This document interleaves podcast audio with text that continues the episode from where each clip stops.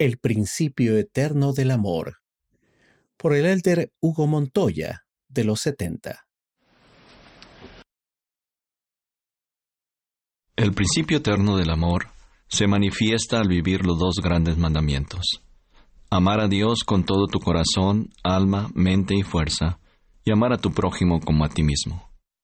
Recuerdo mi primer invierno viviendo aquí en Utah, nieve por todas partes.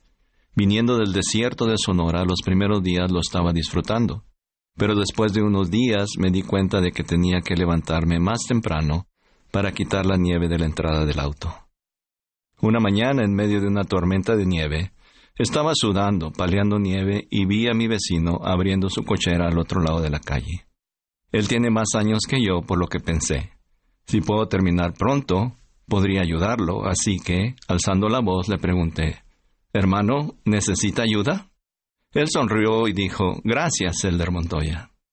Luego sacó de su cochera una máquina quitanieves, puso en marcha el motor y en unos minutos quitó toda la nieve de enfrente de su casa. Luego cruzó la calle con su máquina y me preguntó, Elder, ¿necesita ayuda? Con una sonrisa le dije, sí, gracias. Estamos dispuestos a ayudarnos el uno al otro porque nos amamos, y las necesidades de mi hermano se convierten en mis propias necesidades, y las mías se convierten en las de él.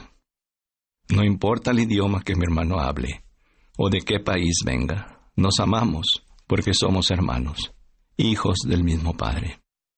Cuando se anunció la administración, el presidente Nelson dijo, implementaremos un enfoque más nuevo y santo para cuidar y ministrar a los demás.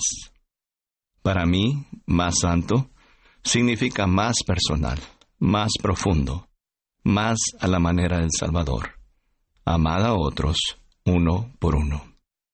No basta con evitar ser piedra de tropiezo para los demás. No basta con solo mirar al necesitado en el camino y pasar de largo. Aprovechemos cada oportunidad para ayudar a nuestro prójimo, aunque sea la primera y única vez que nos encontramos en esta vida. ¿Por qué el amor a Dios es el primer gran mandamiento? Creo que es por lo que Él significa para nosotros. Somos sus hijos. Él está a cargo de nuestro bienestar. Somos dependientes de Él y nos protege su amor. Su plan incluye el albedrío, por lo que es probable que cometamos algunos errores. Él también permite que seamos probados y tentados. Pero ya sea que cometamos algunos errores o caigamos en tentación, el plan provee un Salvador, para que podamos ser redimidos y capaces de regresar a la presencia de Dios. La adversidad en nuestra vida puede hacer que dudemos del cumplimiento de las promesas que se nos han hecho. Por favor, confiemos en nuestro Padre. Él siempre cumple sus promesas y podremos aprender lo que Él quiere enseñarnos. Aún haciendo lo correcto, las circunstancias en nuestra vida pueden cambiar de buenas a malas, de felicidad a tristeza. Dios contesta nuestras oraciones de acuerdo con su infinita misericordia, amor y en su propio tiempo. El arroyo donde bebía agua Elías se secó. El arco de acero fino de Nefi se rompió. Un niño fue discriminado y expulsado de la escuela. Un hijo tan esperado murió a los días de haber nacido. Las circunstancias cambian. Cuando las circunstancias cambian, de buenas y positivas, a malas y negativas, aún podemos ser felices, porque la felicidad no depende de las circunstancias, sino de la actitud ante las circunstancias. El presidente Nelson dijo, El gozo que sentimos tiene poco que ver con las circunstancias de nuestra vida y todo que ver con el enfoque de nuestra vida. Podemos sentarnos y esperar a que las circunstancias cambien por sí solas, o podemos buscar y propiciar nuevas circunstancias. Elías caminó hasta Sarepta, donde una viuda le dio de beber y comer. Nefi hizo un arco de madera y cazó animales para comer. El niño se sentó a escuchar y tomar notas junto a la ventana, y hoy es un maestro de escuela primaria. La pareja ha desarrollado gran fe en el Salvador Jesucristo y confía en el plan de salvación. El amor por el Hijo tan esperado y que falleció repentinamente es superior a su dolor.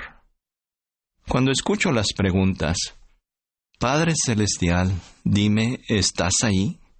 ¿Y escuchas siempre cada oración? Me gusta responder, Él ha estado, está y estará siempre ahí, para ti y para mí. Yo soy su hijo, Él es mi Padre, y estoy aprendiendo a ser un buen padre como Él es. Mi esposa y yo tratamos de estar ahí para nuestros hijos, en cualquier momento, condición y por cualquier medio. Cada hijo es único. Su valor ante Dios es grande. No importa qué desafíos, pecados y debilidades tengan, Dios los ama y nosotros también. Cuando recibí este llamamiento como autoridad general, en el último día en casa y antes de partir a Salt Lake, todos nuestros hijos con sus familias estuvimos juntos en una noche de hogar, para agradecerles y decirles cuánto los amamos. Después de la lección, di una bendición del sacerdocio a cada uno de ellos. Todos lloramos en ese momento. Después de las bendiciones, nuestro hijo mayor, y a nombre de todos, nos dio las gracias por el amor que les habíamos demostrado desde su nacimiento hasta ese día. Den bendiciones a sus hijos, ya sea que tengan cinco o cincuenta años. Estén con ellos, estén para ellos. Aunque proveer es una responsabilidad establecida por designio divino, no debemos olvidar compartir tiempo de alegría con nuestros hijos. El amor de nuestro Padre Celestial por cada uno de sus hijos es real. Él está ahí para cada uno. Yo no sé cómo lo hace, pero lo hace. Él y su primogénito son uno, haciendo la obra y la gloria del Padre de llevar a cabo la inmortalidad y la vida eterna del hombre. Ellos nos han enviado al Espíritu Santo para guiarnos, para advertirnos y para consolarnos en caso de ser necesario. Él instruyó a su amado Hijo para crear esta hermosa tierra. Él instruyó a Adán y Eva y les dio su albedrío. Él ha estado enviando mensajeros durante años y años para que podamos recibir su amor y mandamientos. Estuvo en la arboleda sagrada, respondiendo a la pregunta genuina del joven José, y llamándole por su nombre le dijo, Este es mi Hijo amado, escúchalo. Yo creo que la demostración suprema del amor de Dios hacia nosotros sucedió en Getsemaní, donde el Hijo de Dios viviente oró diciendo, Padre mío, si es posible pase de mí esta copa, pero no sea como yo quiero, sino como tú.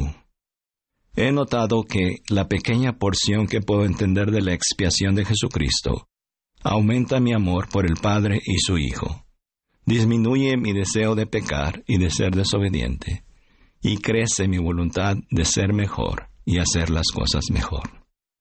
Jesús caminó sin miedo y sin duda a Getsemaní, confiando en su Padre, sabiendo que él debía pisar el lagar solo.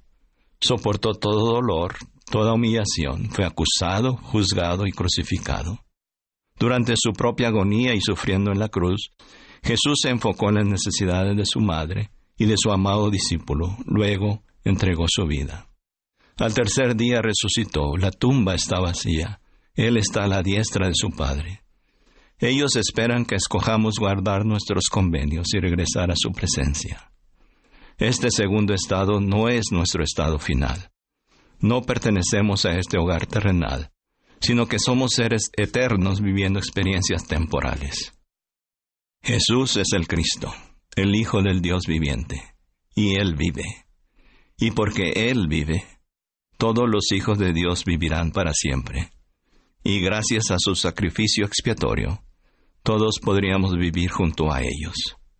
En el nombre de Jesucristo. Amén.